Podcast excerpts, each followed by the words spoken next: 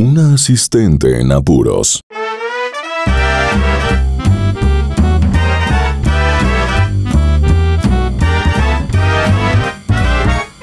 Hoy presentamos Mi Rumi es una monja. Hoy es viernes y su asistente en apuros tiene una nueva historia que contarles. Seguramente el título de la historia llamó su atención. Y se estarán preguntando cómo fue que terminé siendo Rumi de una monja. Será mejor que comience con la historia. ¿Recuerdan que les dije que había muchísimas historias que contarles de mi viaje a San Francisco del Oriente? Bueno, esta historia sucedió durante mi estancia en ese pintoresco pueblo. Como saben, yo vivía sola en una pequeña casa que parecía un departamento. Mi intención es que puedan imaginarse todo lo que les contaré más adelante. Es por eso que les describiré cómo lucía mi casita en ese entonces. Ya les dije que no era muy grande, pues solo tenía una habitación. No tenía sentido buscar algo gigante, pues vivía sola y el tamaño era perfecto para mí. La sala, el comedor y la cocina estaban prácticamente juntos en un mismo espacio. Lo único que separaba la cocina de la sala era un muro que no llegaba hasta el techo. La cocina estaba llena de repisas. En estas había puesto los platos y vasos, cosas de la despensa como el cereal, las mermeladas y por supuesto no podía faltar el pan de caja y ese manjar de chocolate hecho a base de avellanas que estoy segura que todos amamos. Mm.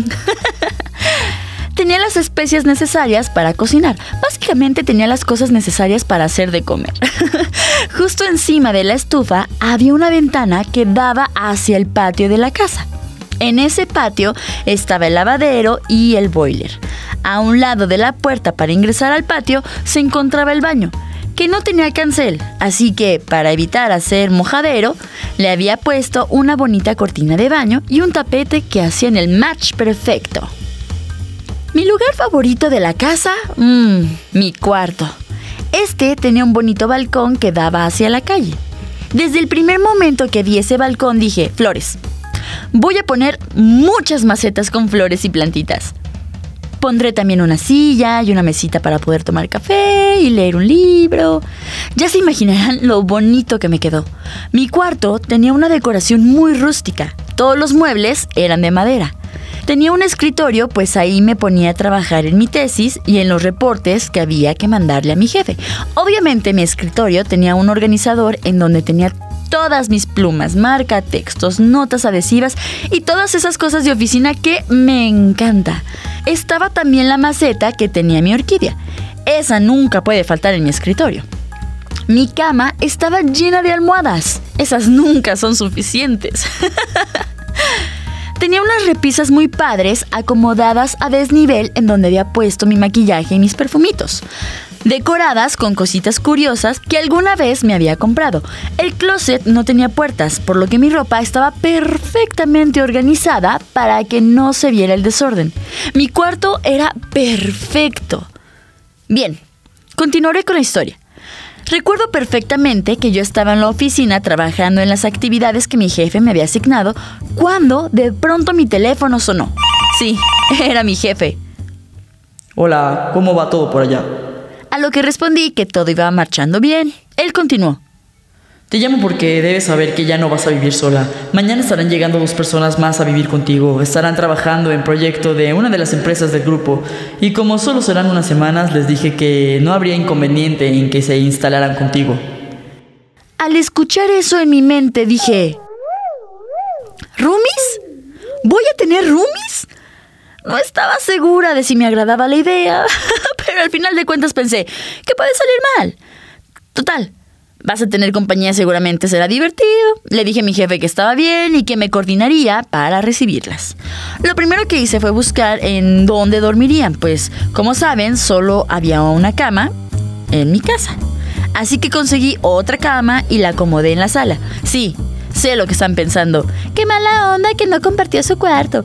Pero es que ahí tenía mis cosas y ellas solo estarían un corto tiempo. En fin, en la sala, adapté una habitación para que ellas se instalaran ahí. Al día siguiente, el jefe de ellas me mandó un correo que decía, Buen día. Te aviso que las chicas ya van en camino.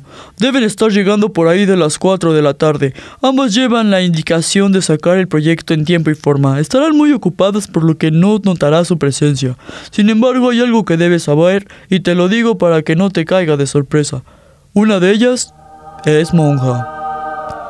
Ella está por ingresar al convento de nuevo, así que me pidió hacer este proyecto antes de continuar con su vocación. Cualquier duda que tengas, ya sabes, me informas. Saludos cordiales. Una monja. Tendría de Rumi a una monja. Pensé, definitivamente no habrá problemas en la casa. Ellas suelen ser muy educadas. Además tienen fama de cocinar súper rico. Mm. Así que sería una experiencia interesante de vivir. Dieron las cuatro y fui a la central a recoger a mis nuevas inquilinas. Ahí estaban esperándome, aunque ninguna estaba vestida de monja. Así que, pues, no pude identificar quién de ellas era. Les hice una seña y ellas caminaron hacia mí. Me saludaron muy amablemente y me hicieron el comentario de que tenían hambre. Amo comer. Así que me ofrecí a llevarlas a unos taquitos que estaban muy cerca. Ya en la taquería no pude evitar hacer la pregunta. Mm, ¿Y quién de ustedes es monja? Inmediatamente una de ellas me respondió, soy yo. a lo que respondí, cool. No sabía que había monjas que supieran de programación. Ella me dijo que eso de la programación le gustaba mucho, pero que su vocación hacia el Señor era aún mayor. Era algo que no comprendía, pero sin embargo respetaba. Llegamos a la casa y les mostré el lugar en donde estarían durmiendo, así como los demás espacios de la casa, y todo iba bien y me sentía positiva. Pasaron unos días y la otra chica me preguntó que si podía comer de lo que yo cocinaba, que me daría dinero para cooperar con el gasto de la comida, pues se le antojaba siempre lo que yo preparaba. le respondí que sí, que con gusto cocinaría para las dos. Por educación, le pregunté a la monja que si quería contemplarla para la comida. Ella me dijo, no, gracias. Yo me encargaré de mi comida. La ingeniera y yo nos volteamos a ver y nuestras miradas fueron como de, ok, bueno. La realidad del caso es que mis roomies prácticamente no estaban en la casa, se la pasaban trabajando en la oficina del lugar donde se generaba el proyecto.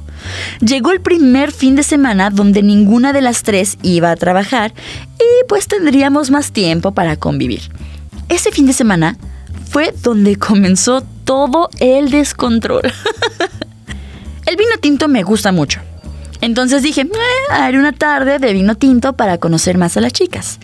Preparé una botanita y en la sala comenzamos la convivencia. Todo iba perfecto, jugamos uno, reíamos, platicábamos. Pensé, qué agradables son. En eso se nos terminó la botana. Entonces fuimos al Soso para comprar unas papitas y seguir disfrutando. Cuando menos lo pensamos, la monja nos dijo, Esperen que voy a comprar unos cigarros y se me antojó un tequila, así que mm, compraré una botella. Mi cara fue de ¿what? ¿Fumas? ¿Qué no se supone que eso no debes hacerlo? Al parecer se dio cuenta de la reacción que tuvimos la ingeniero y yo, y ella nos dijo, ¿saben? Voy a regresar al convento y todo esto no lo podré hacer de nuevo. En tres semanas estaré en claustro y las cosas son más controladas, así que quiero divertirme antes de volver. Ah, tenía sentido lo que ella nos decía, así que dijimos, X, disfruta el momento. Estando en la casa, la monja se puso a tomar tequila y a fumar mientras cantaba. No lo podíamos creer. nos dio sueño. Así que guardamos lo que nos sobró de la botella de vino tinto y recogimos todo para podernos acostar a dormir. Yo me fui a mi cuarto y ellas se quedaron en la sala. La semana siguiente me la pasé prácticamente fuera de la casa, pues había hecho un par de recorridos de supervisión con los ingenieros, así que llegaba tan cansada a la casa que no me había percatado de varias cosas. No fue hasta el viernes en la noche que quise hacerme un sándwich para cenar y me di cuenta que no había ni pan, ni jamón, ni no había nada. Me acerqué con la ingeniero y le pregunté si ella se había preparado sándwiches, a lo que me respondió, no, yo no he agarrado nada. Como me da flojera cocinar y tú no estabas todos los días, pues desayuné y comí fuera. Tomé cereal, pero compré una caja nueva para que comiéramos. Su respuesta sonaba sincera, así que me acerqué con la monja y le pregunté si ella había comido. Y me respondió con un tono un poquito grosero. No, yo no agarré nada. Desde el principio te dije que yo no quería de tus cosas. Le respondí que solo quería saber qué había pasado, porque estaba segura de que tenía todo para hacerme mis sándwiches. No me importaba si ella había comido, pero bueno, no seguí indagando y lo dejé así. A la mañana siguiente fui al Soso por pan para hacer un rico pan francés con crema de avellanas. En el regreso a casa iba saboreándome mi desayuno. La ingeniero me había acompañado y al igual que yo estaba ansiosa por probar mi experimento. cuando llegamos comencé a preparar el pan y cuando le pedí que me pasara la crema de avellana me dijo, Oye, no hay, está vacío. Le dije que era imposible, pues casi no lo habíamos usado. La comida estaba desapareciendo y solo había una sospechosa. Ah, la monja. Esa tarde, la monja decidió tomar tequila, pues el fin de semana pasado no se terminó la botella. Ella estaba viendo una serie, así que el ingeniero y yo estábamos tranquilas en el comedor platicando sobre la vida. ya lo sé. El olor a cigarro no me gusta, Así que la regla era que si fumabas, lo hicieras fuera de la casa. Ya con unos tragos encima, la monja se paró de la cama con un cigarro prendido y su vaso de tequila. Y caminó hacia mi cuarto, abrió la puerta y salió al balcón. La ingeniero y yo nos asomamos para ver qué hacía y ella estaba sentada en mi silla fumando y tomando su tequila. Dejó la puerta del balcón abierta por lo que el humo del cigarro comenzó a entrar a mi cuarto. Terminó su cigarro y prendió otro y el humo seguía entrando a mi habitación. Eso comenzó a irritarme un poco. Así que me acerqué a ella y le dije que no tenía inconveniente en que fumara en el balcón. Solo debía tener cuidado de que el humo no entrara. Con una mirada molesta me dijo, Uy, qué delicada, todo te molesta. Ella apagó su cigarro en mi gerbera. Al ver eso, me enojé, pues mis plantas no se tocaban. En eso me percaté de que todas mis plantas tenían marcas de cigarro y las macetas estaban llenas de colillas de cigarro. La monja había estado fumando en mi balcón y apagando sus cochinos cigarros en mis plantas. Ah, ya molesta, le pedí que por favor saliera de mi cuarto y que tenía prohibido entrar de nuevo. Me hizo una mirada de vas a ver lo que te espera. Descubrimos de mala forma que la monja, cuando se emborrachaba, sí, era mala copa. Así que para evitar problemas decidimos ignorarla. A la ingeniero le gustaba tejer. Entonces, eso hacía cuando platicábamos. Continuamos con lo nuestro y en un abrir y cerrar de ojos teníamos a la monja en la mesa arrebatándole el tejido a la Rumi y diciéndole que no lo sabía hacer le desbarató todo el trabajo que llevaba hecho. Obviamente la Inge se enojó y le dijo que estaba loca, que por qué había hecho eso. La monja Malacopa le tiró un golpe en el brazo y le dijo que era una dramática. ¡Oh! La cosa se puso intensa. Se me ocurrió decirle a la Inge que la invitaba a mi cuarto para encerrarnos ahí en lo que la monja se quedaba dormida. Al ver que nos dirigimos a la habitación, la monja se nos adelantó y tomó el colchón de mi cama para sacarlo a la sala. Tratamos de impedir que hiciera eso, pero nos gritaba que era injusto que yo durmiera sola en un cuarto, que tenía que convivir con las demás. No sabíamos qué hacer. Ah. Después de un rato la monja se quedó dormida. Entonces la Inge y yo tomamos el colchón y lo regresamos a mi cuarto. La invité a dormir conmigo y nos encerramos en mi cuarto, pues no sabíamos si la monja despertaría. Mi cuarto oh, olía horrible a cigarro, así que dormimos con la ventana del balcón abierta. El fin de semana del terror terminó aplicándole la ley del hielo a la monja.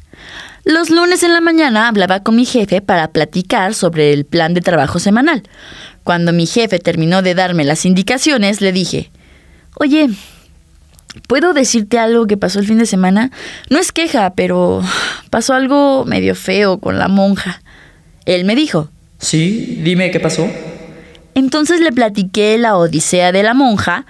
Sorprendido me dijo que hablaría inmediatamente con su jefe para que tomara las medidas pertinentes. Le di las gracias, pues ni la otra chica ni yo nos sentíamos a gustos con ella. El jefe de la monja me envió un correo pidiéndome disculpas por el comportamiento de esta chica. Dijo que inmediatamente le pediría que se regresara, pues había quedado fuera del proyecto. Ese tipo de comportamientos no era bien visto en su empresa. Después de la partida de la monja, vimos que ya no desaparecía la comida. y la convivencia entre la Inge y yo era súper. De hecho, cuando terminó el proyecto y tuvo que partir, sentí bien feo, pues la iba a extrañar. Habíamos hecho una bonita amistad. ¿Qué es lo que me queda de esta historia? Ah, bueno, primero que las apariencias a veces engañan. Yo asumí que una monja no sería conflictiva y que por ende no habría problemas y resultó todo lo contrario. Pero el lado positivo es que hice una bonita amistad con la Inge, mi otra Rumi. Y bueno, con esto me despido, no sin antes decirles que su asistente en apuros tendrá más historias y sorpresas para ustedes. Hasta pronto.